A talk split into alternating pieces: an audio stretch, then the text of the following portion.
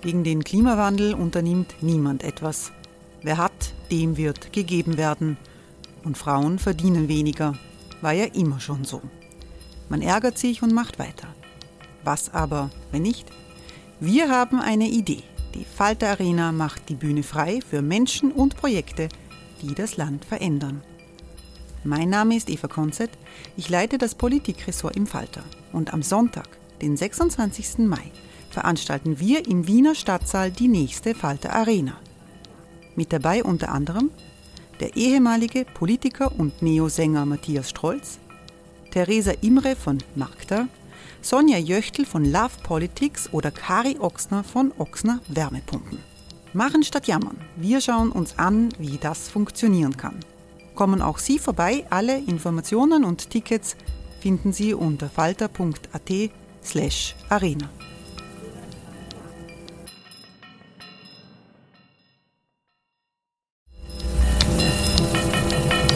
Falter-Podcasts werden durch Werbung unterstützt. Das hilft bei der Finanzierung unseres journalistischen Angebots.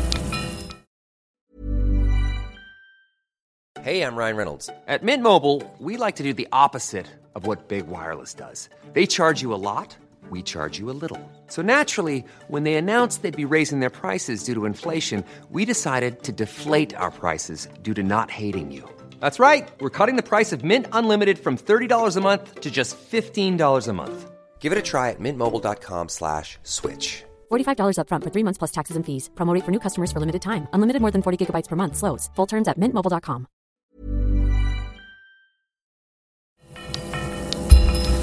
Falter Radio, der Podcast mit Raimund Löw.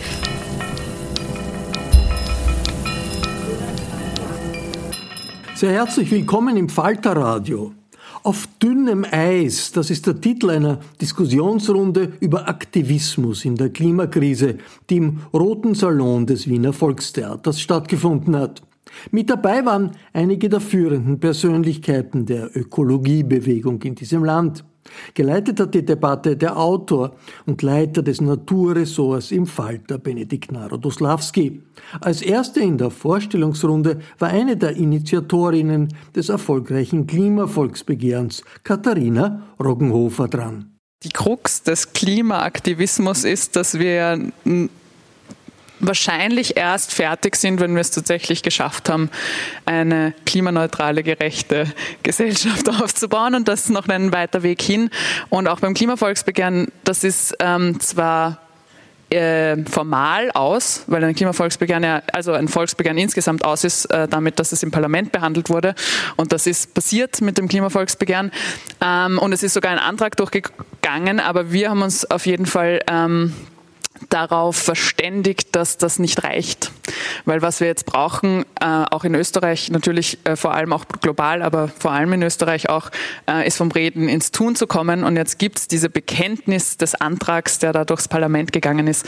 Und jetzt muss das in Gesetze fließen, ähm, vor allem okay. ins Klimaschutzgesetz. Genau, da, darüber werden wir noch reden. Äh, gleich neben ihr sitzt der Ashwin Sankolka. Er zählt zu den bekanntesten Investigativjournalisten in dem Land. Ähm, er er wurde bekannt mit Aufdecker-Stories über Karl-Heinz Grasser, über die Buwok, Telekom und ähm, schrieb lange fürs Format. Mittlerweile arbeitet er für das, äh, die Rechercheplattform Dossier, die auch in diesen Räumlichkeiten ein wenig zu Hause ist mit den Hintergrundgesprächen, äh, die er da veranstaltet. Ähm, einer der wichtigsten Enthüllungsgeschichten jetzt in diesem Jahr ähm, hat er geschrieben, nämlich über die OMV. Das war eigentlich eine ganze Serie. Und kurz danach ist der OMV-Chef Rainer Seele auch äh, zurückgetreten oder hat nicht weiter verlängert. Jetzt meine kurze Frage. Da hat es ja eine Geschichte gegeben, wo auch die Klimaaktivisten und Aktivistinnen eine, eine sehr prominente Rolle gehabt haben. Die Spitzler-Affäre. Könnten, könnten Sie ein bisschen darüber erzählen? Also danke mal, dass ich hier heute bei diesem netten, feinen Podium äh, mitreden darf. Also zu der Geschichte, die so viel Wirbel gesorgt hat. Das war eigentlich eine große Überraschung, die so über, die, über das letzte Jahr irgendwie entstanden ist. Ich habe eine Geschichte recherchiert äh, zur OMV und habe mich gefragt, teilstaatliches Unternehmen, börsennotiertes Unternehmen, dicke, dicke Nachhaltigkeitsberichte und wie sehen die das eigentlich mit den Sachen, die da im Nachhaltigkeitsbericht drinstehen. Eine ganz einfache Sache war die Frage, wie fliegt der CEO? In, Im Nachhaltigkeitsbericht heißt es brav äh, mit Linie und ich habe erfahren, dass der eigentlich regelmäßig Privatjet-Reisen macht. Also etwas, was keinem anderen im Unternehmen äh, ermöglicht wird. Er darf. Und aus, aus dieser ersten Information ist eine große Geschichte entstanden und ich habe mich dann gefragt, was macht denn die OMV noch alles? was eigentlich nicht so passt. Und als diese erste Geschichte im Vorjahr rausgekommen ist, sie hat äh, den Titel gehabt aus dem Luxusleben eines Ölprinzen, habe ich ganz viele Rückmeldungen bekommen und eine davon war, das ist ja nur die Spitze des Eisbergs, der überwacht ja viele Leute. Und jetzt werden Sie das kennen, wir kriegen auf gute Geschichten immer sehr, sehr viel Rückmeldungen und da muss man immer einordnen, äh, was ist jetzt Wahrheit und wo übertreibt wer. Bei der Sache war es eigentlich zu arg. Also dass so Privatdetekteien werden engagiert. Eine davon wird vom, vom MI6-Menschen gegründet und die machen nicht nur in Österreich was, sondern auch in London und über den Globus und das war eigentlich sehr, sehr wild. Und ich habe dann im Unternehmen angefangen zu recherchieren und äh, bin auf eine, auf eine Wand des Schweigens gestoßen.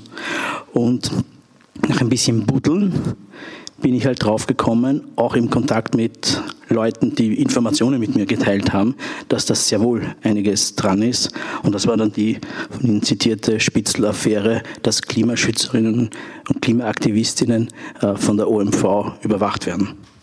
Genau, das hat dann zu sehr vielen Negativschlagzeilen geführt und der CEO ist dann sehr stark unter Druck gekommen und ging dann schließlich. Ähm, zu seiner von Ihnen aus gesehen Linken sitzt die Lena Schilling. Äh, sie war Schulsprecherin der Otterkringer Modeschule Herbststraße und studiert derzeit Politikwissenschaften an der Uni Wien. Ähm, sie zählte zu den führenden Köpfen in der Fridays for Future Bewegung in Wien und hat mittlerweile mit anderen den Jugendrat gegründet. Ähm, der seit 30. August besetzt die äh, Lena Schilling mit ihren äh, Aktivistinnen und Aktivistenfreunden ähm, die Baustelle der Stadtstraße. Viele werden sie vielleicht auch daher kennen. Ähm, und in dieser Besetzungsaktion spielt ja auch der Jugendrat eine sehr zentrale Rolle. Äh, jetzt wird mich von Ihnen interessieren, was ist dieser Jugendrat eigentlich? Wer macht da mit? Wie viele Leute seid ihr? Ähm, genau, vielleicht können Sie da ein bisschen was drüber erzählen. Sehr gerne. Auch vielen Dank für die Einladung zuerst. Und ich freue mich sehr, heute mal hier zu sein in der Zivilisation. Ähm, es ist sehr erfrischend. Was ist der Jugendrat? Ich glaube, wir haben den Anspruch, mit ganz vielen jungen Menschen was zu schaffen. Und ich, wir arbeiten ja zusammen mit Fridays for Future, mit System Change und mit Extinction Rebellion. Also das sind die vier Organisationen, die diese Besetzung hauptsächlich initiiert haben. Ähm, was ist unser Anspruch? Unser Anspruch ist in Wahrheit, jungen Menschen wieder sowas wie Mut und Handlungsmacht zu geben. Wir wachsen auf in einer Welt und das hören wir doch immer wieder, dass junge Menschen sich nicht gehört fühlen. Durch die Klimakrise noch viel mehr. Und jetzt sind wir an dem Punkt, wo man sich überlegt, okay, was kann ich machen? Wir hören, Konsumentscheidungen alleine reichen nicht. Und der Anspruch vom Jugendrat ist im Grunde, jungen Menschen politische Handlungsmacht zu geben und vor allem Selbstermächtigung. Erst wenn wir alle wieder an uns glauben, können wir auch was verändern. Und das ist so aufgebaut, es gibt Schülerinnenkomitees im Moment an 42 Schulen in Wien und noch Umgebung, wo quasi kleine Einheiten von Schülerinnen, die politisch interessiert sind, an der Schule selber Projekte machen und dann im großen Rahmen vom Jugendrat gemeinsam solche Dinge organisieren wie bis hin zu Besetzungen. Das heißt, auch der rechtliche Rahmen ist einer, den wir ausweiten. Und ich glaube, was so schön ist, ich habe gestern noch unseren Altersdurchschnitt durchgerechnet. Der liegt bei 14. Das heißt, ich bin mit Abstand die Älteste. Ähm, was auch sehr, sehr schön ist und mir so viel Mut gibt, weil diese jungen Menschen an sich selbst so sehr glauben und Dinge machen, die ich mich in ihrem Alter nie getraut hätte. Und ich habe ganz oft das Gefühl, ich glaube, es gibt vielen von uns so, die wachsen mir sicher in zwei Jahren schon längst über den Kopf. Und das ist, worin ich vertraue. Ja, dieses Applaus gestattet. Genau, ich habe auch ein Buch geschrieben, uh, Inside Fridays for Future, und da habe ich diese uh, Kollegen da auch interviewt und habe genau dasselbe Gefühl gehabt, dass die in fünf Jahren alle meine Chefs werden. Also es ist interessant, dass das dann so weitergeht. Ähm, genau, last but not least, Florian Schlederer. Uh, er studierte Physik und Philosophie in Wien, in Oxford und Tokio. Seit, seit 2018, also seit Beginn der österreichischen Bewegung, engagiert er sich bei Fridays for Future gestaltete das Klimavolksbegehren mit und ist ebenfalls Autor des Buchs Ändert sich nichts, ändert sich alles, gemeinsam mit der Katharina Roggenhofer. Und er gründete als Kurator die internationale Initiative Museums for Future. Ähm, er ist auch ähm, jetzt, verdient er sein Geld als ähm, Science Writer. Nochmal ganz kurz zu Ihrer Initiative Museums for Future. Was steckt da dahinter? Wie ist das gegründet worden? Was will diese Initiative? Können uns da ein bisschen was erzählen, bitte? Ja, ähm, natürlich auch danke von meiner Seite für die Einladung, das tolle Panel. Jetzt lernt man sich auch endlich mal kennen, so aus der Distanz ja immer mitbekommen, auch mit dem OMV, ähm, mit der OMV-Reportage. Bezüglich Museums for Future, ja, also ich habe gerade im Technischen Museum damals zu arbeiten begonnen ähm, und nach zwei Wochen dachte ich mir, okay, Klimavolksbegehren Fridays for Future, das reicht alles noch nicht, wir brauchen noch eine Organisation. ähm, und am besten gleich international, damit es möglichst kompliziert ist. Ähm, na, tatsächlich war das Volkskundemuseum Wien der, der Startschuss. Die haben an einem September-Tag, an einem Freitag, einfach gepostet, äh, Museums for Future haben als, als Museum mitgestreikt bei einem großen Streik im September und wir im Technischen Museum, meine Kollegin und ich, haben das gesehen und dachten uns, hey, das ist, anscheinend gibt es da Motivation, gibt es da Initiative. Wir haben ein paar Anrufe gemacht und das ging dann sehr schnell, ähm, dass wir an diesem Freitag vor der Nationalratswahl damals mit einigen Museen, auch mit den Direktorinnen und Direktoren dann auf die, auf die Straße gingen. Und dann hat die, das so ein europäisches Momentum begonnen. Also das Netzwerk europäischer Museen hat dann auf einer Konferenz in Estland, Museums for Future, mitgetragen. Da haben sich Netzwerke ergeben. Und nach wie vor ist Wien, glaube ich, so ein Zentrum von Museums for Future mit über zehn Organisationen, die auch dabei sind. Und generell getragen wird das ja so wie auch bei Fridays for Future und anderen For Futures eigentlich von den Leuten mehr als von den Organisationen. Also es sind ja auch Schülerinnen und Schüler, die Fridays for Future mittragen und nicht jetzt unbedingt Schulen. Ähm, oder Scientists for Future sind nicht Universitäten. Jetzt heißen wir aber Museums for Future was nahe liegt, dass das Organisationen sind, aber tatsächlich im Hintergrund arbeiten Freiwillige aus dem Museumsbereich oder auch Enthusiastinnen aus dem Museumsbereich. Und ja, und äh, die Idee ist halt, vielleicht noch mal ganz mhm. kurz, mhm. dass die Museen ja enorme, ein enormes Publikum haben. Und sie sagen ja sehr gerne, sie sind irgendwie Orte der Begegnung und Demokratie, ähm, also Orte, wo man halt die Demokratie auch so ausleben kann. Und dann haben wir uns gedacht, naja, dann können sie da diese Rolle ja wahrnehmen und, und vorangehen ähm, und auch bei der Klimapolitik Stellung beziehen. Okay, vielen Dank. Ähm, ich würde gern meine erste Frage inhaltlicher Natur an Sie stellen, Frau Rockenhofer. Ähm, was mich so ein bisschen beschäftigt ist, wo sind so auch die Grenzen des Klimaaktivismus? Und jetzt haben Sie vorhin schon erzählt, dass dieses Klimavolksbegehren ein Kernziel hatte, nämlich ein äh, Klimaschutzgesetz, das ambitioniert ist, wo Österreich dann verpflichtet wird, mit den klimaschädlichen Gasen einfach runterzukommen, Schritt für Schritt. Ähm, dieses Klimaschutzgesetz gibt es noch immer nicht, obwohl fast 400.000 Leute ihr, ähm, ihr Klimavolksbegehren unterschrieben haben. Ähm, Sie waren da jetzt auch bei den Verhandlungen sehr nah dran.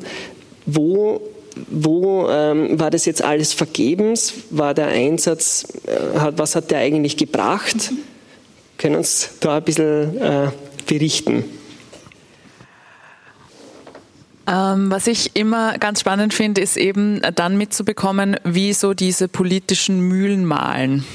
Weil gerade aus dem Aktivismus zu kommen, äh, wir gehen auf die Straße, wir initiieren Volksbegehren, wir, wir sind irgendwie äh, die, die auch in der Öffentlichkeit irgendwie eindeutig den Druck aufbauen. Und das Volksbegehren war ähm, die Initiative, die dann quasi den Schritt gemacht hat, wir wollen nicht nur appellieren und von außen kommen, sondern wir tragen wirklich unsere Vorschläge in, ins Parlament rein.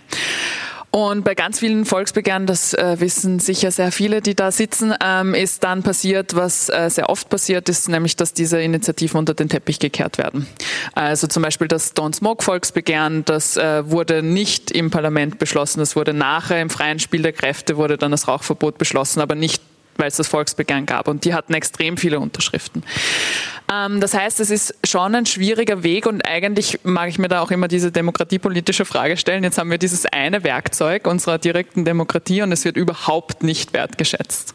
Was wir aber geschafft haben, ist diesen Antrag durchzubekommen. Und das ist schon erstens ein Sieg insofern, als dass wir ein bisschen verbindlicher geworden sind, als wir vorher waren. Davor gab es unsere Forderungen. Es gab auch teilweise eben das Regierungsprogramm. Man darf ja nicht vergessen, dass das Volksbegehren ja gestartet hat unter Schwarz-Blau, dann in der Expertenregierung weitergeführt wurde und dann unter Türkis-Grün geendet hat. Das heißt, wir hatten auch ganz unterschiedliche ähm, Menschen, die wir angesprochen haben da in der Regierung.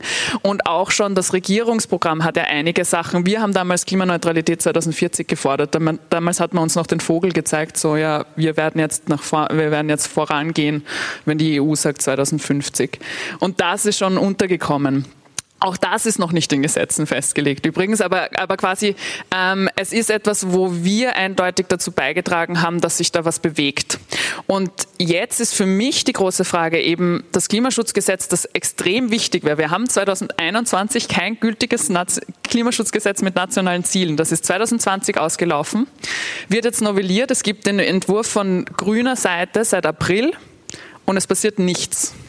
Sie waren ja da sehr nah dran. Ja. Woran spießt es dann eigentlich? Wo dringt der Aktivismus dann nicht mehr durch oder warum kann man den Druck nicht so erhöhen, dass das dann durchgeht?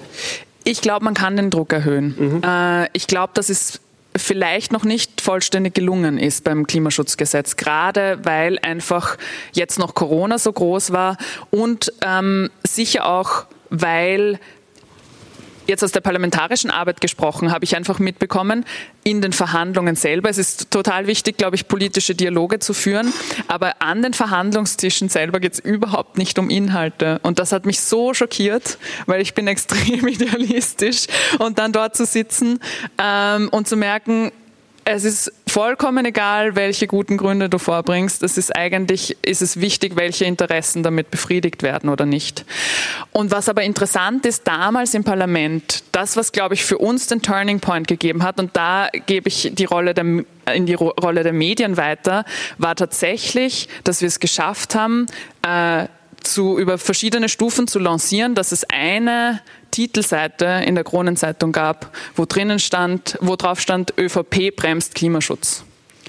Das hat wehgetan. Und da habe ich gemerkt, dass da so ein, ein Punkt war, wo dann auf einmal Offenheit da war, über diesen Antrag zu reden. Und ich glaube, dass es diesen Druck von außen viel mehr als diesen Dialog innen jetzt auch bräuchte fürs Klimaschutzgesetz, damit wirklich klar wird, was wir brauchen, wo die Latten liegen und die roten Linien sind und ähm, wer da auch bremst. Mhm.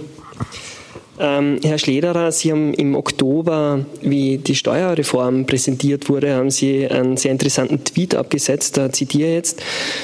Äh, warum es kräftezehrend ist, in der Klimabewegung zu sein, weil ich am Tag der Erfüllung, Zitat, äh, der Steuerreform nicht einen wichtigen Erfolg feiern kann. Im Gegenteil, ich fühle mich so deprimiert, wütend und resigniert wie selten sonst. Man kann daraus ablesen, dass Sie nicht sehr begeistert waren von der äh, ökosozialen Steuerreform. Jetzt ähm, von mir die Frage, waren Sie schon einmal an, an, einem Punkt, wo Sie gesagt haben, es hat eh keinen Sinn, ich, ich höre jetzt auf? Oder? Heute oder generell? Ja, vielleicht beides. Ja, also ich glaube, äh, die anderen beiden werden das auch kennen. Es ist eine Achterbahn, wo man wahrscheinlich wöchentlich sich irgendwann mal die, die Haare rauft und sich denkt, okay, ich lasse das. Das hat keinen Sinn, das bringt überhaupt nichts, ich mache mich nur selber fertig. Ähm, aber die Wichtigkeit der Sache ist es dann doch einen, die man wieder packt. Ich glaube, es sind auch die, die anderen Leute, die mitmachen, also dass man immer wieder sieht, aus den unterschiedlichsten Kreisen, in den unterschiedlichsten Lebenssituationen gibt es da Leute, die auch mit anpacken. Ähm, das, ist, das ist sehr motivierend. Und dann auch zu sehen, dass es ja wirklich Impact hat. Also was vor zwei Jahren eben, es war eine, eine schwarz-blaue Regierung damals und jetzt eine komplett andere Landschaft, auch in Europa. Also diese Streiks, die haben ja enorm viel gebracht und auch das ganze Engagement.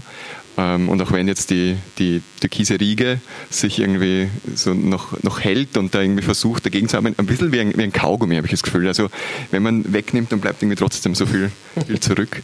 Und das sieht man jetzt auch bei den Protokollen. Also es ist enorm schwierig, da in Verhandlungen wirklich ähm, Zusagen zu bekommen und irgendwas ähm, umzusetzen. Und bei der Steuerreform war halt mein, mein Glaube, dass es sich zumindest an den wissenschaftlichen Konsens orientiert ab wann ein Preis lenkungsfähig ist äh, oder Lenkung erzielen kann. Und das war eben bei 60, 70, 80 Euro Einstiegspreis. Jetzt haben wir 30 und kommen zu diesem Preis wahrscheinlich erst 20 irgendwas, 2026, mhm. 27.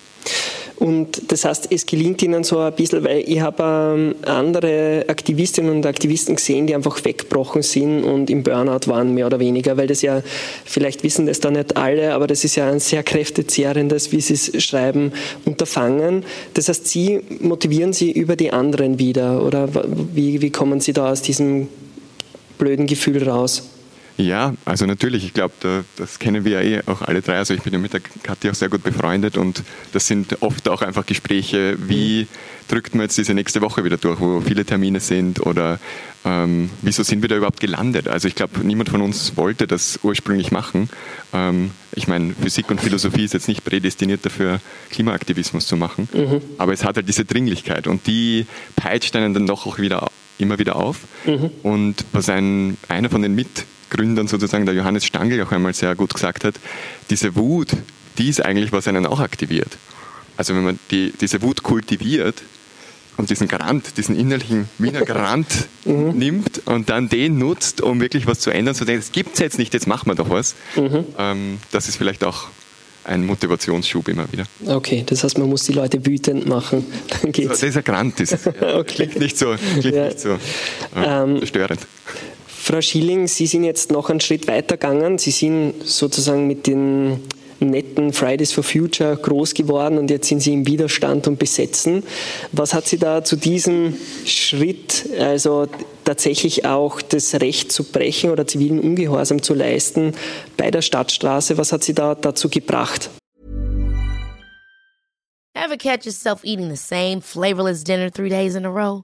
Dreaming of something better? Well, HelloFresh is your guilt-free dream come true, baby. It's me, Kiki Palmer. Let's wake up those taste buds with hot, juicy pecan-crusted chicken or garlic butter shrimp scampi. Mm. Hello Fresh. Stop dreaming of all the delicious possibilities and dig in at HelloFresh.com. Let's get this dinner party started.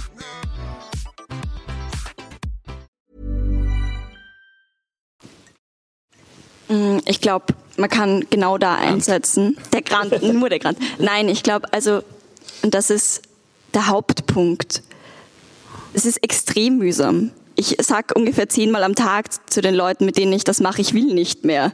Es ist super mühsam. Es ist in den meisten Fällen anstrengend, man ist müde, wenn man, also wir schlafen da draußen in Zelten, es ist kalt, es ist frustrierend und das ist aber die ganze, der Kampf um genau das, um eine Welt, die wir gewinnen können, um eine Zukunft. Und so muss man das sehen, ist so viel bedeutender als manchmal keine Lust mehr zu haben oder müde zu sein. Da muss man drüber tauchen.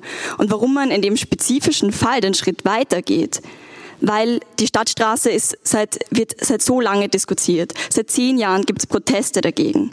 Und jetzt steht man am letzten Punkt. Wir haben keine Wahl mehr. Die Bauarbeiten haben nun mal angefangen. Was soll man machen? Wir können jetzt entscheiden, wie wir Klima denken wollen und wie wir Mobilität denken wollen. Wir stehen an diesem Scheideweg und wir reden die ganze Zeit drüber, dass wir jetzt noch acht Jahre haben, was zu verändern. Und dann gibt's auch einfach keinen anderen Punkt mehr, als zu sagen, dann setzen wir uns nun mal vor die Bagger. Und weil es so viele großartige Menschen gibt, die bereit sind, das zu machen, funktioniert das, glaube ich, auch. Und ja, es war ein Schritt. Es war für mich auch ein Schritt. Also sich vor diesen Bagger zu setzen, es ist auch angsteinflößend. Man weiß auch nicht, was da passiert. Aber ich glaube eben, es gibt ganz viele Leute, die sich entschieden haben, für eine klimagerechte Welt zu kämpfen und das vielleicht auch bis zum Schluss zu machen. Und ich glaube, das ist der Appell jeder von uns macht das auf unterschiedliche Art und Weise. Und es braucht die gesamte Breite. Aber jeder von uns soll genau da seinen Beitrag leisten, wo er das kann. Und diese jungen Menschen, die das gemacht haben, sind frustriert, die sind wütend. Und es ist jetzt seit zwei Monaten fast sind diese Baustellen besetzt von hunderten Aktivistinnen. Und ich freue mich sehr, für sie sprechen zu können. Aber all diese Menschen sind, glaube ich, der Grund, warum man das auch machen kann. Mhm. Gehen wir mal ganz kurz zu diesem Thema Stadtstraße. Die Wissenschaftlerinnen und Wissenschaftler sagen ja, äh, es braucht ein großes Bündel, äh, um diese Klimakrise zu bekämpfen. Aber das größte oder einer der größten Waffen ist die ökosoziale Steuerreform, also CO2-Preis und so weiter. Jetzt habe ich mich gewundert, warum setzen Sie die Aktivistinnen und Aktivisten jetzt genau für die Stadtstraße so stark ein und der der Protest für die Steuerreform ist zum Beispiel sehr viel weniger. Was, wie ist da die, die Logik von Aktivistinnen und Aktivisten?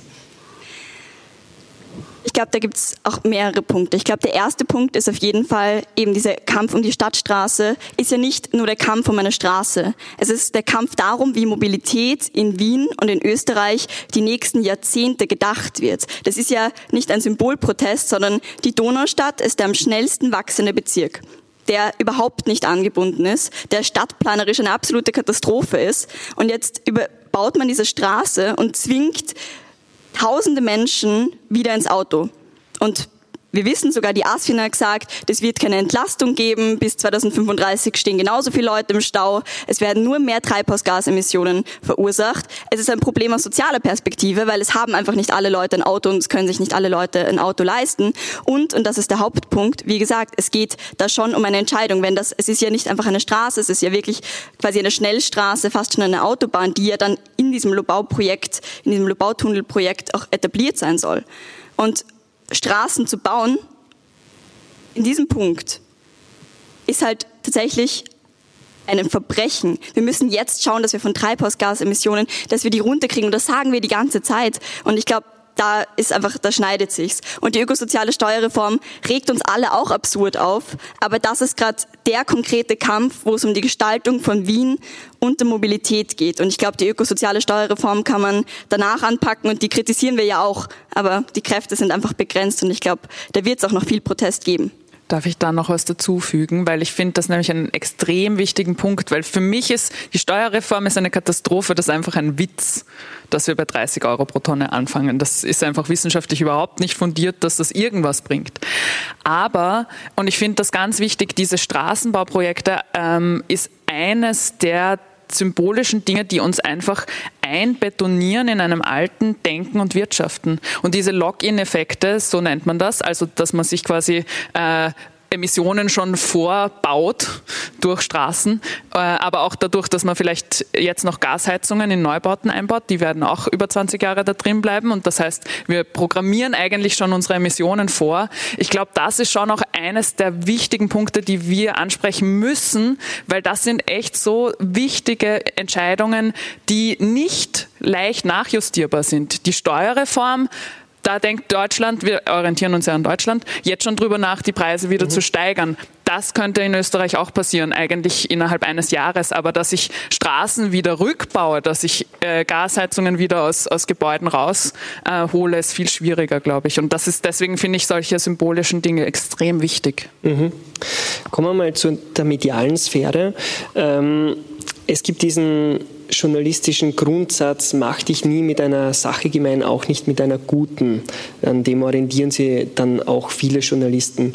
Ähm, Herr Sankolka, wie, wie, schätzen, äh, wie stehen Sie zu dem Satz? Ist das ein Blödsinn oder wie sehr gemein kann man sie machen mit einer guten Sache, mit jugendlichen Menschen, die die Welt retten wollen?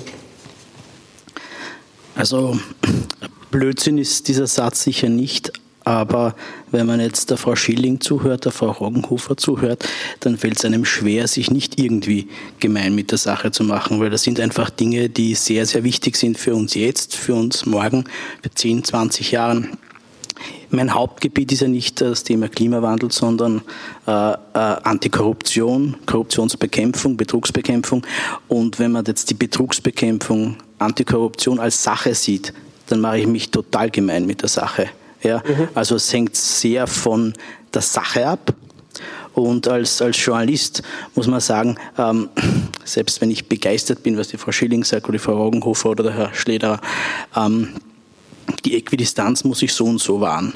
Das heißt, wichtig ist es, äh, genau zuzuhören, ähm, die richtigen Gegenfragen zu stellen und dann eine gute Story draus zu machen. Und etwas, was sich halt über die Jahre jetzt verändert hat, ich ein bisschen ausholen darf, ist schon, wir, wir haben einen Wertewandel. Ja, also wenn ich mich erinnere als junger Journalist ähm, vor 20 Jahren, da hat es keine Schilling gegeben, da hat es keine Roggenhofer gegeben. Den Schilling hat es gegeben. Den Schilling hat es vor 20 Jahren noch gegeben, ja, aber die Schilling nicht. ähm, und ich kann mich an die Redaktionssitzungen erinnern, äh, wo ähm, es waren mehrheitlich alte weiße Männer, äh, die da drin gesessen sind. Wir haben ähm, als junge Journalisten schlechten Herrenwitzen zuhören müssen. Ich habe erlebt, wie Leute äh, dauernd geraucht haben.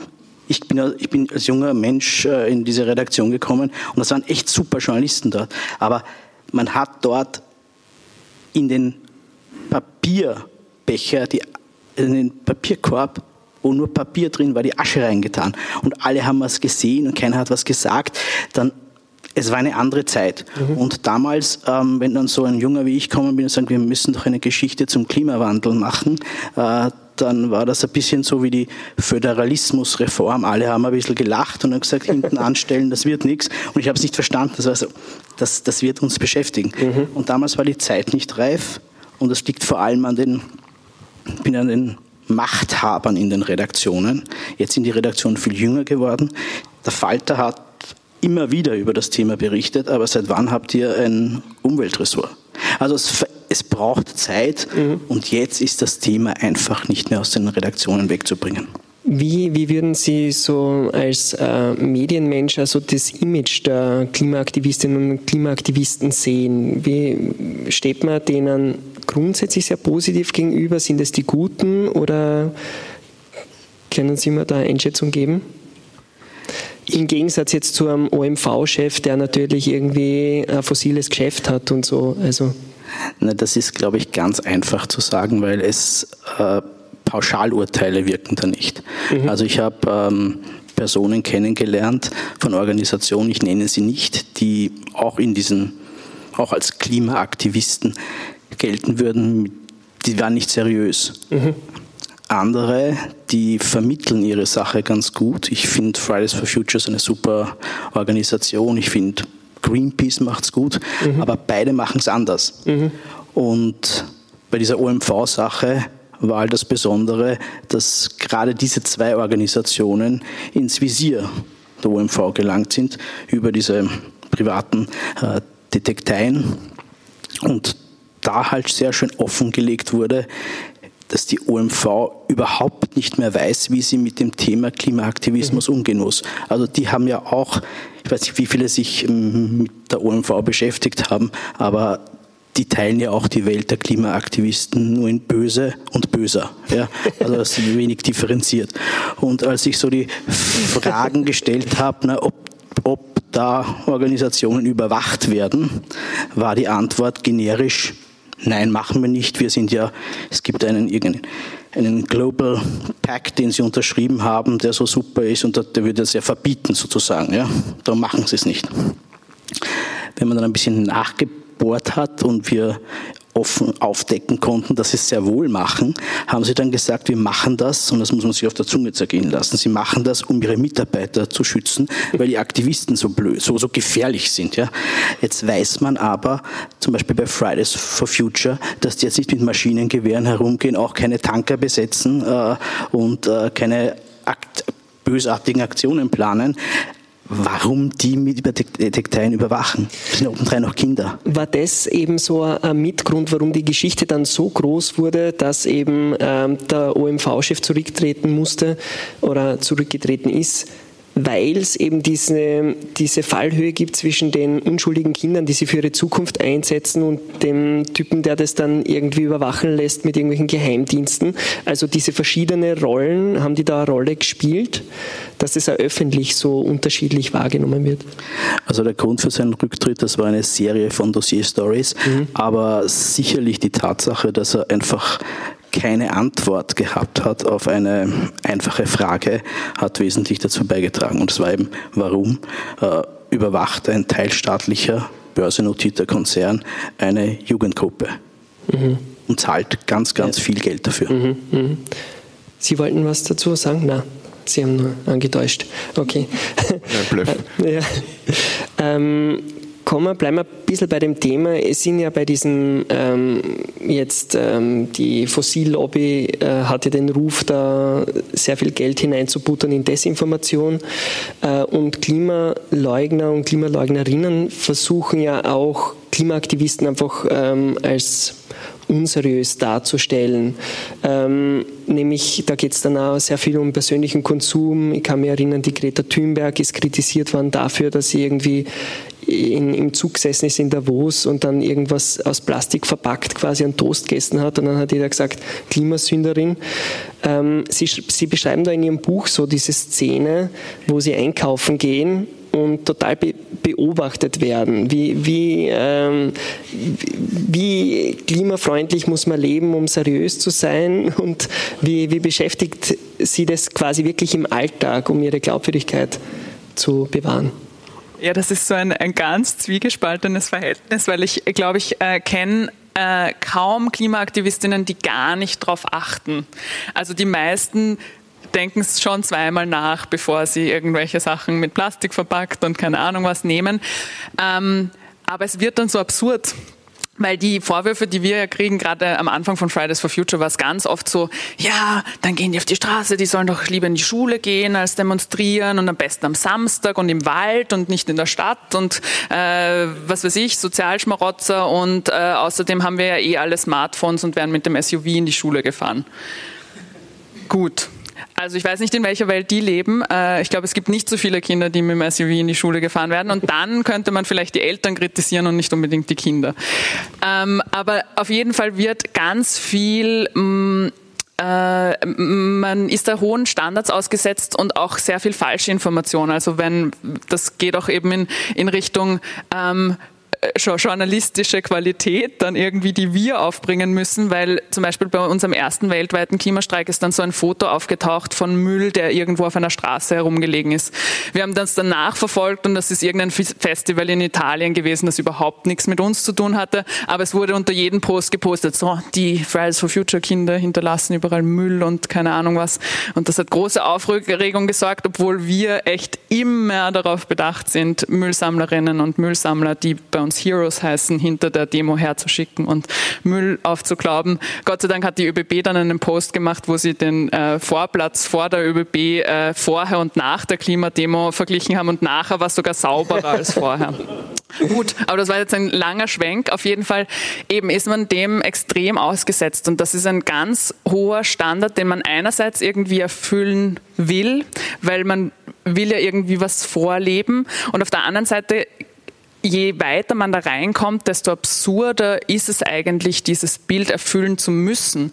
Weil desto mehr merkt man, ich habe Nachhaltigkeit studiert, ich habe keine Ahnung, welche Tomate besser ist fürs Klima. Ich habe keine Ahnung. Und das ist ein Primärprodukt, da kann man es vielleicht noch herausfinden. Aber welches Socken jetzt irgendwie besser ist und wo die her sind und welches Handy und überhaupt. Und außerdem, da muss man für jede Sache eine Investigativrecherche anfangen, wahrscheinlich, damit man weiß, wo was herkommt. Das heißt, das sind so absurde Dinge, die, die für mich aber diese eine schwierige Balance finden lassen zwischen dem, dass es trotzdem wichtig ist, sich das damit, glaube ich, zu beschäftigen, aber trotzdem auch immer die politische Komponente mitzudenken, weil ich entscheide nicht mit meinem Konsum, wohin Züge und Busse fahren. Ich entscheide nicht mit meinem Konsum, wie lange noch äh, in Österreich Öl, Kohle und Gas importiert wird. Mhm. Das sind politische Entscheidungen und die immer mit zu kommunizieren ist extrem wichtig, aber ist auch, aber es ist auch schwierig, eben diese Bandbreite abzudecken, weil man natürlich natürlich moralische Standards dann trotzdem von außen aufbekommt. Und zum Beispiel mein erster großer Skandal, äh, ähm, ich wurde von Claudia Stöckel eingeladen zu Frühstück bei mir oder ich habe sie eingeladen oder wie das auch immer funktioniert. Auf jeden Fall war sie bei mir frühstücken. Und ich habe ich hab Bananenbrot gemacht.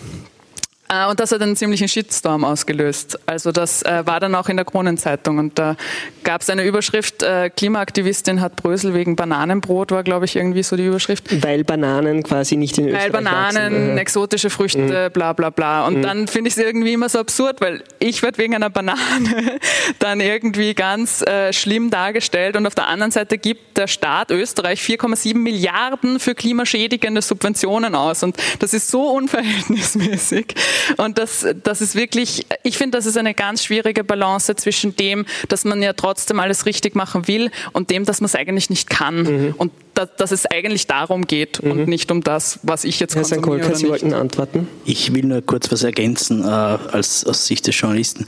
Äh, bei der OMV-Recherche wurde ich also es gibt ja so Hintergrundgespräche und Themen, wo dann jemand, der im Namen der UMV agiert, mich kontaktiert und so. Und das ist sehr lustig jetzt, weil Sie gesagt haben, äh, das Bananenbrot. Man hat mich darauf hingewiesen, ja, dass die, die, die äh, Vertreter der die Klimaaktivisten wissen zum Beispiel von der Frau Roggenhofer, dass die Bananenbrot macht. Wirklich jetzt? Und, und, und, dann, und, und, und dann allgemein, äh, allgemein war das dann so, äh, das Thema Handys, wir alle haben Handys. Äh, ich habe damals auch über den Borealis-Deal mhm. geschrieben. Mhm eine große Transaktion, die der OMV sehr viel Geld gekostet hat. Ich habe kritisiert, dass es womöglich zu teuer war, mhm. weil, es, weil der Zeitpunkt so, äh, aus meiner Sicht äh, falsch gewählt wurde. Und da ist auch das Thema gekommen. Die Fridays for Future, na was für Handys haben die?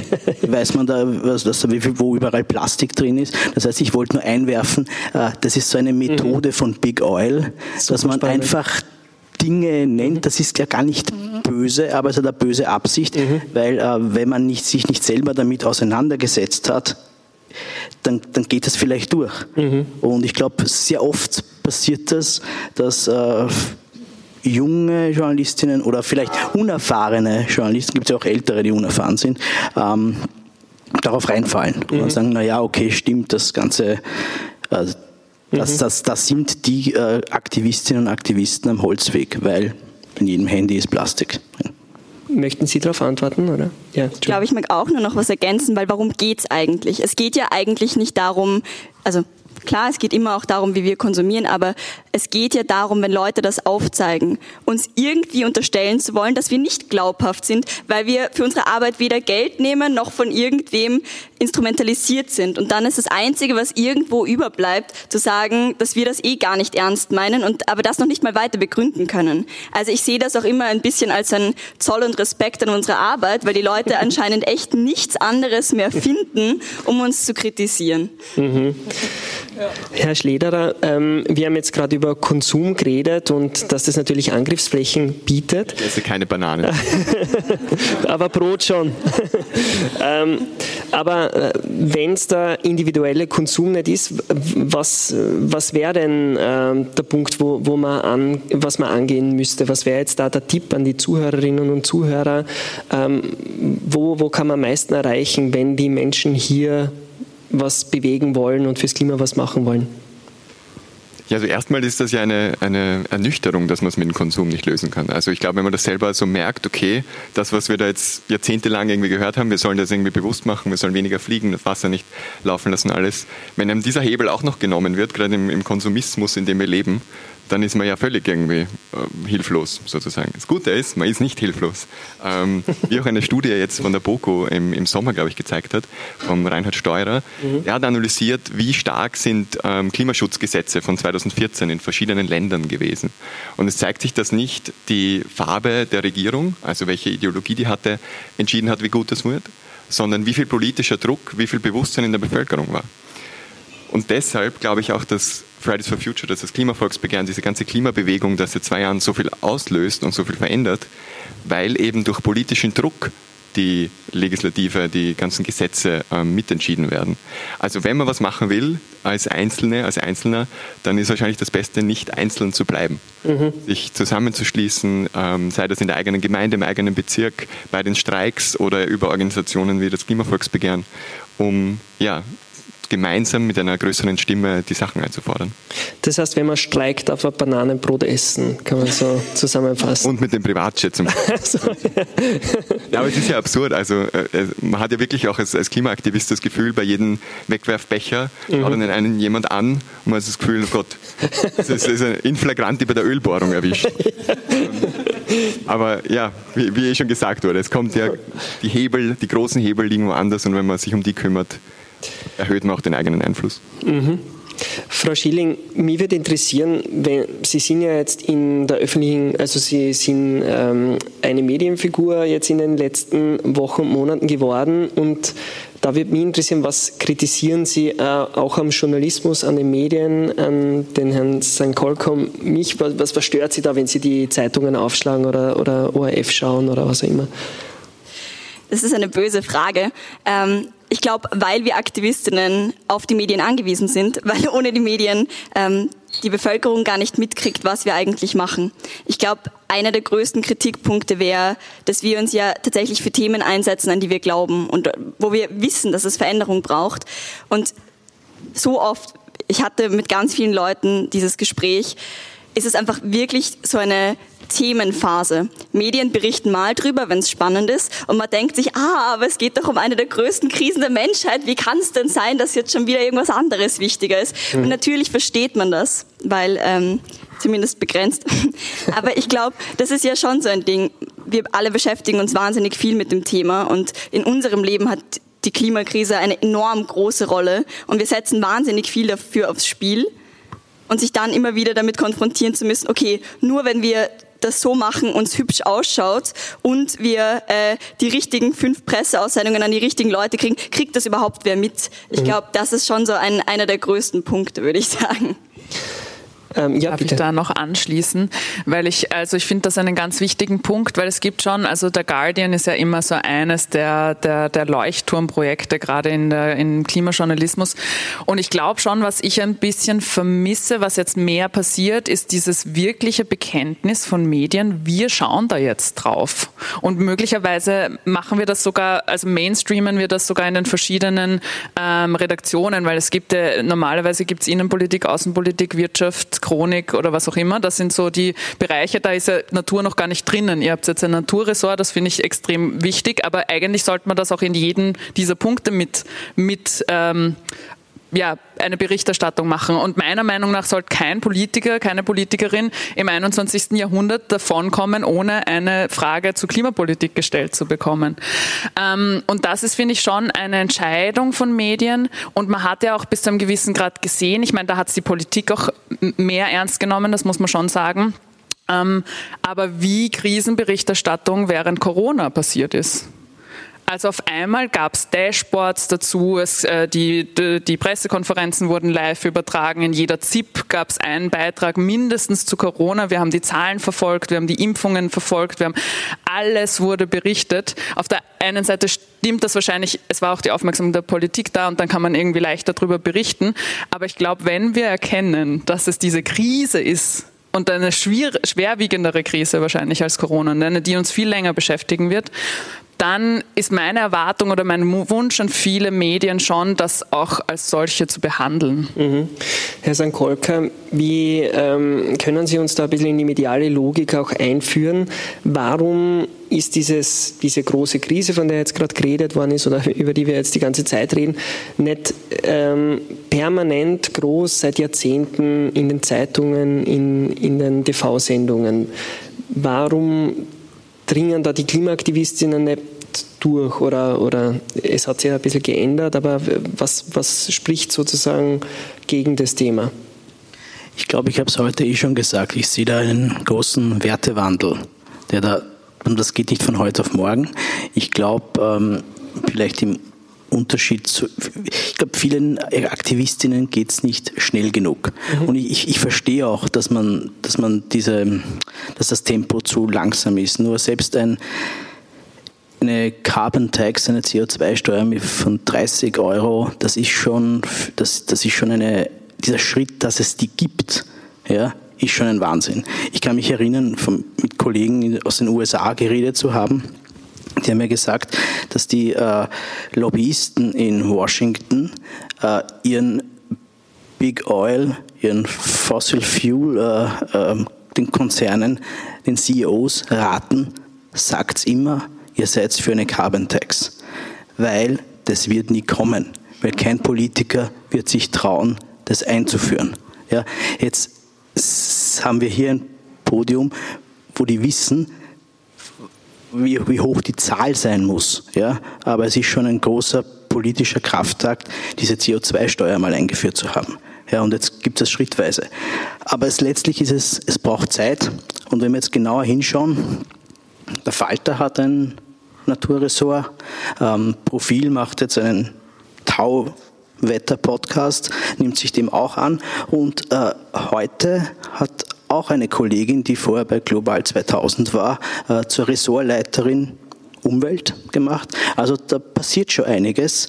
Es geht halt all, bei all diesen Themen nicht schnell genug und wahrscheinlich gibt es genug Leute, die sich ein äh, Pflegeressort wünschen, weil das ein wichtiges Thema ist für die Zukunft, ein Gesundheitsressort, ein Virenressort, ein Coronaviren-Spezialressort, äh, um, um objektivierte äh, Berichterstattung zu bekommen. Ja, das es gibt so viele Themen und es liegt halt an uns, Journalistinnen und Journalisten, irgendwie auch eine Abwägung zu machen, regelmäßig darüber zu berichten. Hätten Sie da vielleicht einen Tipp an die äh, Kolleginnen da, wie man diese äh, Aufmerksamkeitsspanne so gut wie möglich oben halten kann? Ähm, man sieht, es gibt irgendwie zivilen Ungehorsam und so weiter. Gibt es da Fallstricke? Gibt es da Empfehlungen, äh, wo, wie man sozusagen die Aufmerksamkeit höher halten kann? ich bin jetzt ein Journalist und keine PR-Agentur, aber ich, aber, aber ich meine, äh, Frau Schilling, die Frau Hogenhofer, der Herr Schlederer machen das sehr gut, weil sie geben uns einmal äh, Themen, sie geben uns äh, Aktionen, über die wir berichten können. Was mir vielleicht ein bisschen fehlt, aber vielleicht ist das, muss ich selber auch machen, ist ein bisschen den Klimawandel in konkrete Beispiele lokale mhm. Beispiele zu holen, dass man und dergleichen. Ich, ich sage, es, ich sage, es gibt ja gewisse Dinge, äh, die, die, die, die gut sind und passieren, aber ich habe heute gedacht, wenn ich daherkomme, was könnte ich da als konstruktiven Vorschlag irgendwie mitnehmen? Und man gedacht, vielleicht gibt es ja irgendeinen, irgendeine Person, die vor 20 Jahren sich eine, ein Häuschen gekauft hat an einem schönem Platzl mit am Wasser und das gibt es auf einmal nicht mehr, weil in den 20 Jahren so viel Orges passiert ist. Also mhm. wenn man solche Beispiele hat, die ähm, einem vor Augen führen, mhm. was da ist, dann landet Schilling, ich glaube, Sie wollten ein Beispiel nennen und ihm einen, einen Geschichtenvorschlag unterbreiten. Aber nicht alles hier jetzt erzählen. Niemals. Ich glaube, es gibt ganz viele solche Geschichten. Und da muss man ja anfangen, ich meine, hier Städten retten, eine von den Bürgerinneninitiativen gerade vor Ort, sind seit zehn Jahren die Anrainerinnen, die sich dagegen auflehnen, dass das gebaut wird und die Baustellen jetzt da sind, die Angst haben, die da ihre Grundstücke haben und da ist ein Kindergarten und eine Gärtnerei, die die Proteste unterstützen. Es ist die Pfarre, es sind die Leute vor Ort, deren gesamtes Leben dadurch auf den Kopf gestellt wird, die haben, sind da hingezogen, weil es so idyllisch war. Ich hatte die am ersten Tag ist eine Anrainerin zu mir gekommen und hat mich gedrückt und hat gemeint, wie dankbar sie ist, weil sie hat auf diesem Feld immer Rehe gesehen. Diese Geschichten gibt's ja unzählige. Die Frage ist, wie kommen wir, die all diese Erfahrungen machen, dazu, dass Medien darüber schreiben. Und ich glaube, man schreibt, also ich schreibe Presseaussendungen und Presseaussendungen und man hat ganz oft das Gefühl, es muss das ist so ein Skill, den man entwickeln muss. Man muss quasi in ganz vielen Redaktionen, und das betrifft sicher nicht alle Journalistinnen, fertige Artikel vorschreiben, die dann dahin schicken und dann sitzt man auf der Baustelle in seinem Zelt mit seinem Laptop und versucht einen Artikel zu schreiben, damit Leute das lesen. Und man macht das nicht, weil man, keine Ahnung, das super findet, sondern weil man möchte, dass alle Menschen ein bisschen was davon mitkriegen, was bei uns vorgeht. Und vielleicht vorher. Ja, ganz viele Menschen wünschen sich auch einen Pflegeressort und ganz viele Menschen wünschen sich sicher noch andere Themengebiete, die vertreten sind. Und ich glaube, darüber muss man reden. Aber die Klimakrise, und das ist genau der Punkt, die Klimakrise ist eine Krise und ist wahrscheinlich eine größere Krise. Es ist gerade schon gesagt worden. Ich glaube, das muss man aber wirklich so betonen und so denken. Und wir können anfangen, das neue Normal. Ganz ehrlich, wir haben die Bilder in Deutschland gesehen, wir haben die Bilder in ganz Europa gesehen, in diesem Sommer schon. Das ist die neue Realität, von der wir jetzt ausgehen müssen. Und es wird immer alles nur noch viel ärger. Diese Krisen, in die wir uns gerade stürzen, äh, sind der Anfang. Und deswegen ist es, glaube ich, so ein, man merkt das eben, mich nimmt das wirklich mit, weil man sich denkt, was soll man denn noch machen? Und ich verstehe auch, dass es eine Entwicklung gibt und das ist auch gut so. Aber was, was bleibt Ihnen jetzt zum Beispiel noch? Sie, Sie gehen jetzt schon in zivilen Ungehorsam. Jetzt habe ich unlängst mit einem älteren Kollegen gesprochen, der ähm, der Klimabewegung sehr gewogen ist und der hat aber gesagt, er hat Angst, dass das sowas wird wie die RAF, dass sie sich quasi gewalttätig äh, irgendwie radikalisieren und dann, ähm, wo, welche Möglichkeiten haben Sie jetzt noch, wenn der zivile Ungehorsam, wenn jetzt die Stadtstraße gebaut werden würde? Also erstens gehe ich davon aus, dass das ein konkreter Kampf ist, den wir gewinnen können und auch werden. Ähm, mhm. Und zweitens, ich glaube, wir müssen, ja, wir sind gerade eine Stufe radikaler geworden und ich glaube, das ist genauso ein Ding. Die, ich glaube, das ist auch so eine Frage, die aus Medienperspektive ist. Was kommt als nächstes? Was ist die nächste größere Geschichte? Was kann jetzt noch passieren? Wir werden, und das ist ein Bekenntnis der gesamten Klimabewegung, wir leisten passiven Widerstand. Das heißt, wir setzen uns mit unseren Körpern irgendwo davor. Wir ketten uns wo an. Aber wir beschädigen nichts. Wir wehren uns auch im Zweifel nicht wirklich, weil das immer falsch ausgelegt wird. Und deswegen tatsächlich, wir, was sind unsere Möglichkeiten? Ganz, ganz viele Menschen erreichen, Mehrheiten verändern und ganz viel Selbstermächtigung in jungen Menschen hervorrufen. Mhm. Wir hatten, das ist ja, wäre ja dieselbe Frage mit Fridays for Future, der Earth Strike, wo am meisten Menschen waren und dann werden es weniger. Ist die Bewegung deswegen tot? Nein, auf keinen Fall. Es entwickelt sich weiter, es wird anders, es gibt mehr Initiativen, es, Protest verändert sich.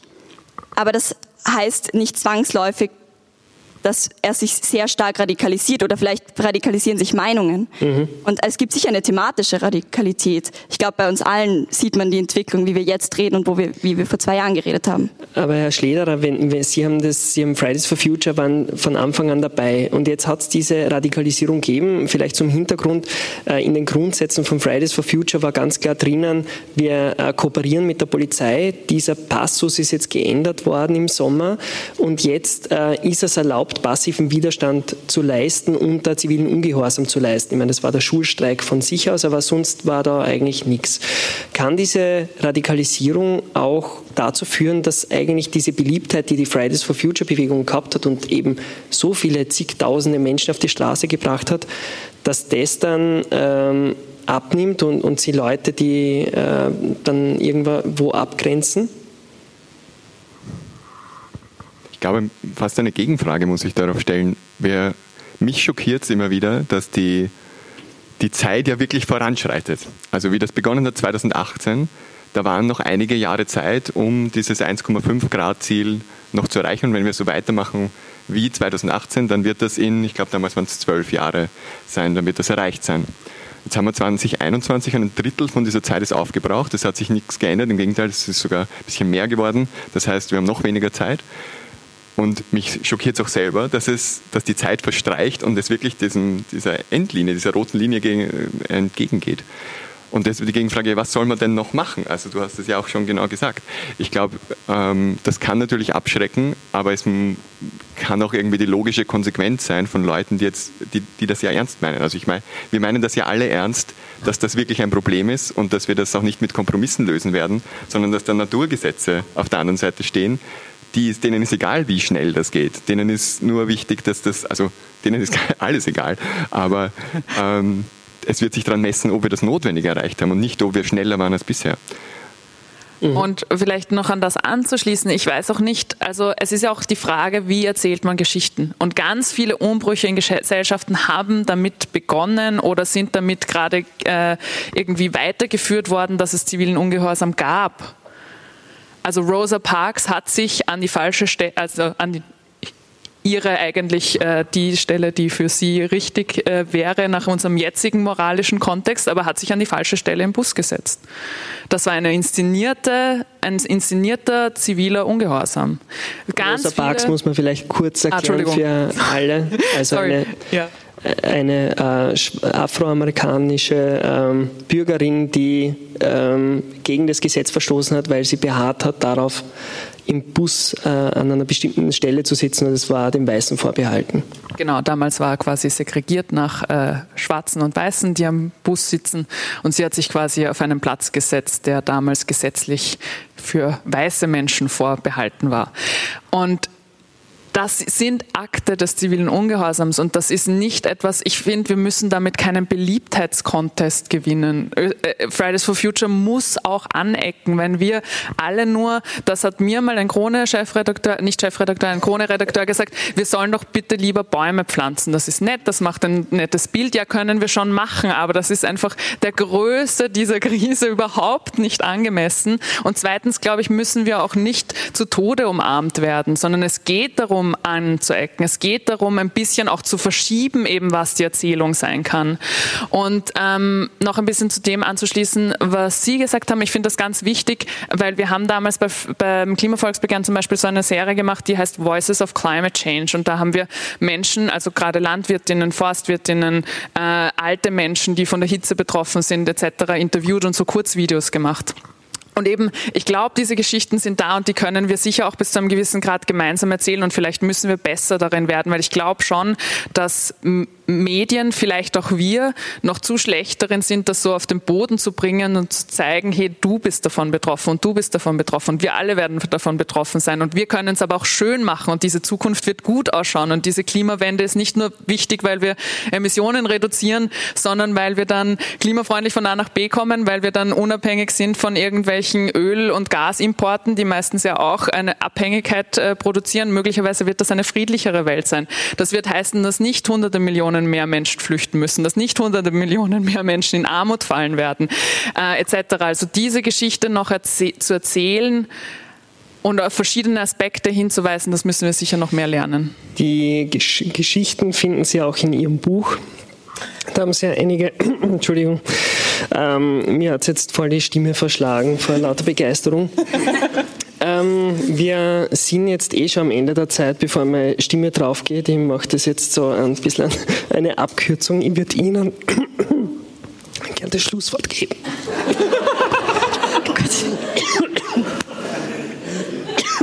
Vielen Dank. Ich glaube, ich möchte gern nochmal auch an das anschließen und dieses unglaublich großartige äh, und schöne Podium, das mir auch mal wieder sehr viel Mut gegeben hat. Wir müssen uns alle mehr als die Menschen begreifen können, die ein System, das wir gebaut haben, wie auch wieder verändern können. Und ich glaube, das ist ein Anfang, den wir gerade gesetzt haben. Und es ist der Anfang von auch, wie Klimabewegung anders gedacht werden kann. Wir sind hier ganz verschiedene Akteurinnen, die alle unseren Beitrag leisten in einer Art und Weise. Und jeder von euch und jeder von Ihnen kann auch einen Beitrag leisten. Das ist, glaube ich, der Appell und der Grund, warum ich hier sein mag, weil ich Menschen erreichen mag und Menschen das Vertrauen geben will, dass wir es schaffen müssen. Es ist gar keine Frage, ob wir es schaffen können. Es ist die Tatsache, wir müssen es schaffen. Und deswegen werden wir alles dafür tun. Und wir werden die Geschichten erzählen. Wir werden ähm, die Zukunft so schreiben, wie wir das möchten. Und daran mag ich glauben, weil ich glaube, dass es eine Welt geben kann, in der wir nicht aufwachsen müssen und Angst haben müssen. Und das können wir nur gemeinsam schaffen. Vielen Dank.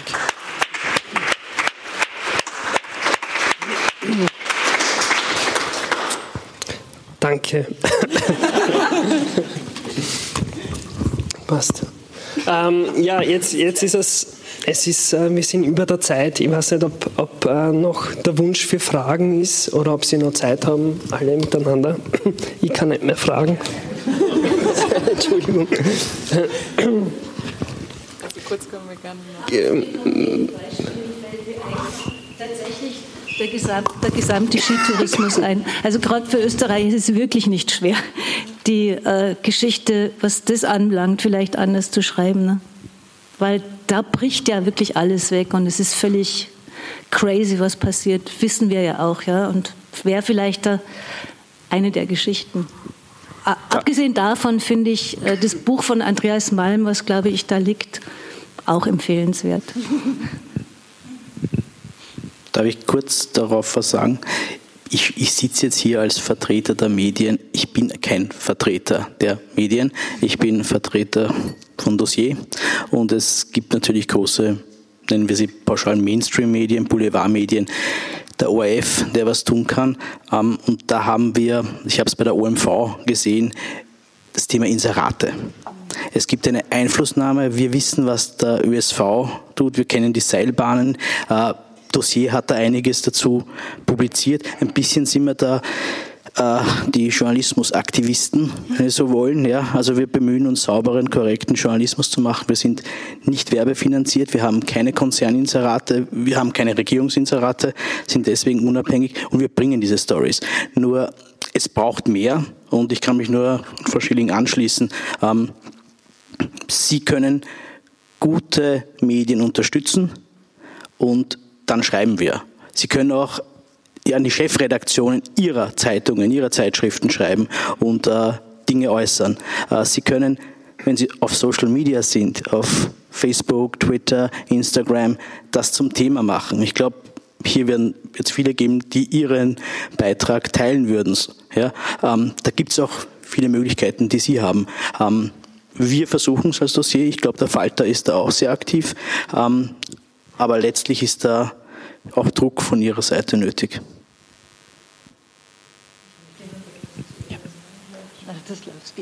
Danke.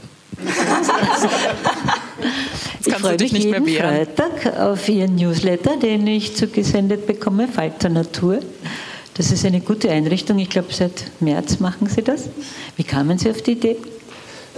Mir fehlen die Worte. Oh, das tut mir leid. Na, ähm, also danke. Ähm, wir haben uns, also diese ähm, Klimaberichterstattung finde ich als äh, journalistische zentrale Herausforderung. Ähm, und ich habe in meiner Redaktion auch gemerkt, es ist schwierig, mit dem Thema durchzukommen. Ganz einfach auch deswegen, weil die Klimakrise so ein bisschen der medialen Logik widerspricht. Sie passiert eben dauernd, und es ist nicht so wie beim Terrorangriff, dass es einmal einen Clasher macht und jeder schreibt drüber, sondern äh, es ist einfach ähm, eine permanente Krise, die so Tag für Tag passiert. Mhm. Und meine Idee war es schon, äh, schon vor der Fridays for Future Bewegung, das irgendwie im Blatt zu verankern, weil mhm. ich habe immer Woche für Woche darum kämpft, wie ähm, kriegt man das Thema jetzt rein. Und es gibt immer was Aktuelleres als, als die Klimakrise. Also mhm. nicht, wenn die, ähm, die Flut ist in Deutschland oder so, aber grundsätzlich müsste man das ja regelmäßig berichten. Und die Idee war es da einfach, ein Ressort zu gründen, ähm, wie man, äh, wo man dem Thema und auch der Biodiversitätskrise, die heute ja überhaupt nicht vorkommen ist, permanent einen Platz gibt. Äh, und das hat dann doch sehr lange gedauert und ich glaube, dass die Fridays for Future Bewegung da ein Mitgrund war, dass dieses Ressort dann gekommen ist. Also wir haben, ich habe das, das, das Konzept Anfang 2018 am Tisch gehabt und es hat dann doch so drei Jahre gedauert. Äh, und die, zum Newsletter war es so, dass ich versucht habe, alles in die Waagschale zu werfen und gesagt, ich arbeite mehr und wir haben dann einen gratis Newsletter und mach und so ist das diese Geschichte. Wie viele Newsletter versenden Sie wöchentlich? Ähm, der Falter Natur hat ähm, einen also es ist ein Newsletter in, in der Woche ja, und, und, und, dann der Falter morgen kommt fünf. Also es ist die Dame ist vom Falter und wir machen da gerade so eine Werbeveranstaltung.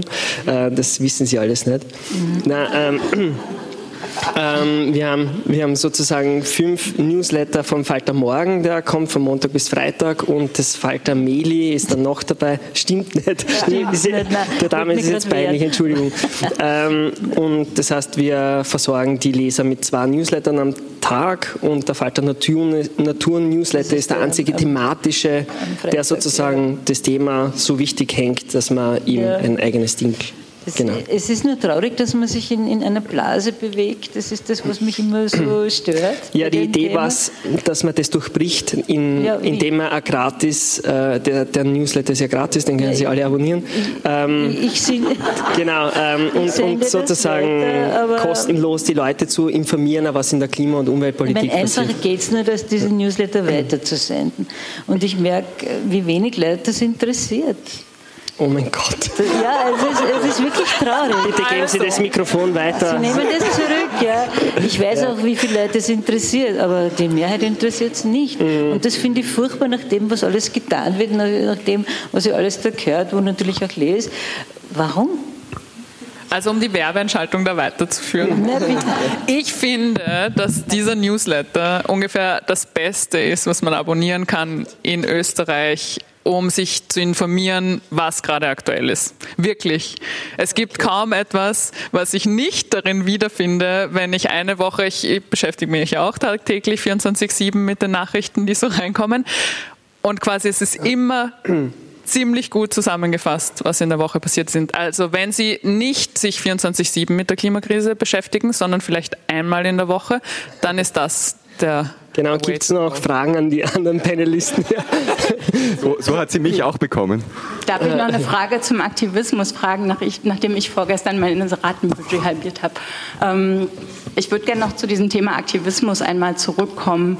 Ähm, und zwar wird, was jetzt gar nicht thematisiert worden ist, ist so ein bisschen, man geht davon aus, Aktivisten sind halt irgendwie so bewegte Menschen, ne, die das irgendwie machen, äh, wie, wie Sie da vorne sitzen.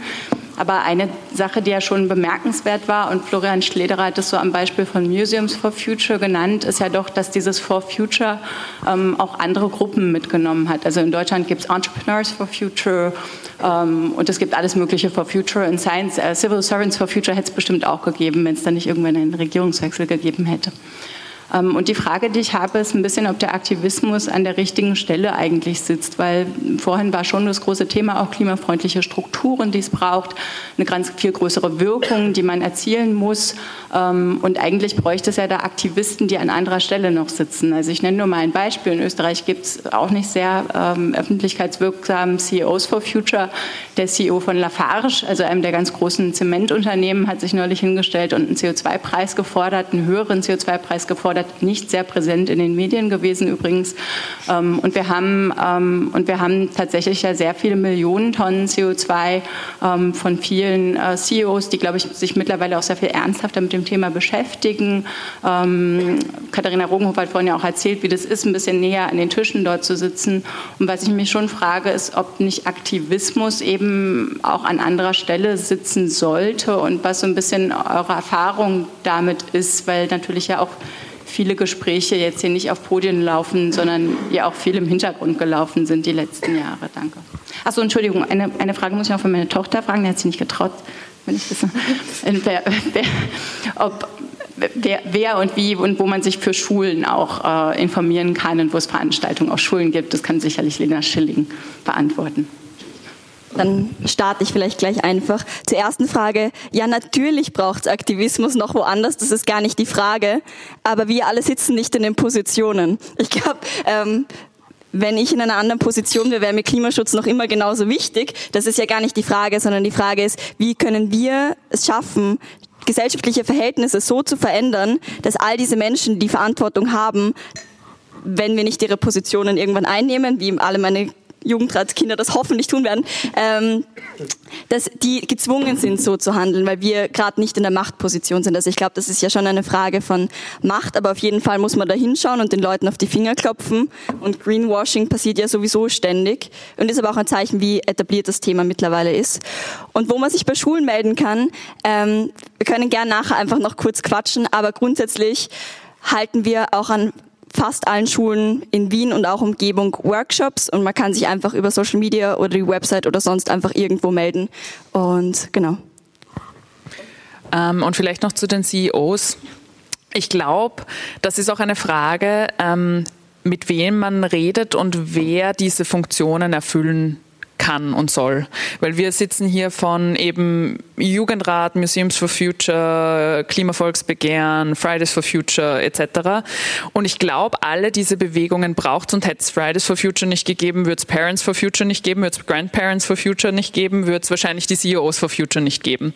Das heißt, ich glaube, diese Funktion ist schon ein bisschen erfüllt worden. Und die Frage ist jetzt, was bräuchte es? Welche Arten der Strukturen braucht es jetzt oder welche Arten der Bewegungen? Eben Bewegung verändert sich ja auch, um es möglich zu machen, auch Unlikely Alliances zu gründen. Und ich finde, Fridays for Future ist da schon einen Schritt gegangen, auch indem wir zum Beispiel viel zusammengearbeitet haben, aber auch noch immer zusammenarbeiten mit Gewerkschaften zum Beispiel ähm, und auch in Unternehmen gehen und mit den äh, Mitarbeiterinnen und Mitarbeitern dort reden, die teilweise auch Gruppen vor Ort gründen.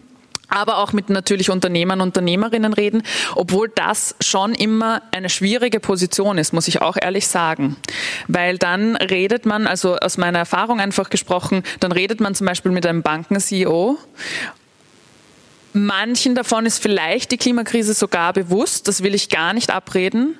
Aber das, was immer das als erster kommt, und das ist ein bisschen so diese Plastiksackerl-Thematik für Individuen, ist auch für Banken das Thema ja äh, wir beziehen eh schon Grünstrom für unser Headquarter. Und da denkst du so, ja, herzliche Gratulation. Äh, das macht die Bank natürlich grün. Und das ist eben so, dass die Problematik, die jetzt existiert, ist, ich glaube, das schon herauszukitzeln. Und ich glaube, es gibt sicher CEOs, die da viel bewusster sind, auch in dem, dass sie vielleicht ihr Geschäftsmodell auch überdenken. Ähm, aber da das eine vom anderen auch irgendwie zu trennen und vielleicht auch zu schaffen, dass sich CEOs oder äh, Menschen in Unternehmen auch politisch äußern. Ich finde, das wäre ein wichtiger Schritt. Weil es geht ja nicht nur darum zu sagen, okay, äh, vielleicht überlege ich mir was in meinem Unternehmen, sondern eigentlich sich auch als politischen Akteur, Akteurin wahrzunehmen. Und das ist schon schwierig bei uns als Individuen manchmal, weil wir eben fallen dann auch wieder immer wieder zurück und sagen, wir, wir sind eh nur Konsumenten und nehmen halt kein Plastiksackerl. Aber bei Unternehmen, ich war schon in so vielen Situationen, ganz am Anfang Klimavolksbegehren, wir haben ja Unternehmen als UnterstützerInnen und das ist äh, relativ äh, untypisch für die restliche Klimabewegung, die sich da eigentlich relativ abgrenzt. Ähm, und in so vielen Unternehmensgesprächen hatte ich de, den Satz dann, ja, ach, wir können das Klimavolksbegehren nicht unterstützen, das ist zu politisch.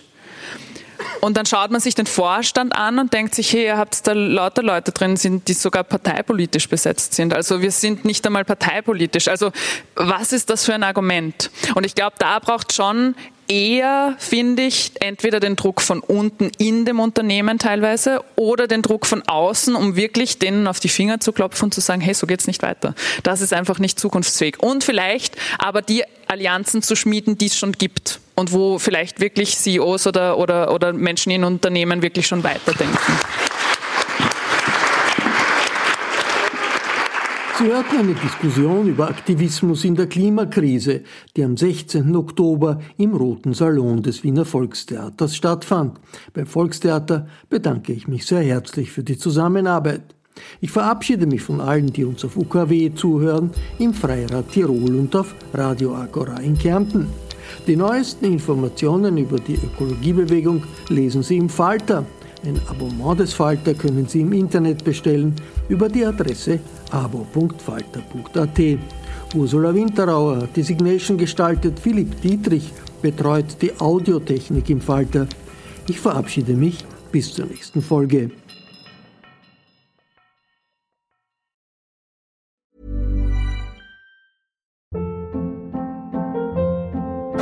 Hold up. What was that? Boring. No flavor. That was as bad as those leftovers you ate all week. Kiki Palmer here, and it's time to say hello to something fresh and guilt-free. Hello Fresh. Jazz up dinner with pecan-crusted chicken or garlic butter shrimp scampi. Now that's music to my mouth. Hello Fresh. Let's get this dinner party started. Discover all the delicious possibilities at hellofresh.com.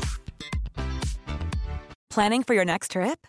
Elevate your travel style with Quince. Quince has all the jet setting essentials you'll want for your next getaway, like European linen, premium luggage options, buttery soft Italian leather bags, and so much more. And is all priced at 50 to 80% less than similar brands. Plus, Quince only works with factories that use safe and ethical manufacturing practices.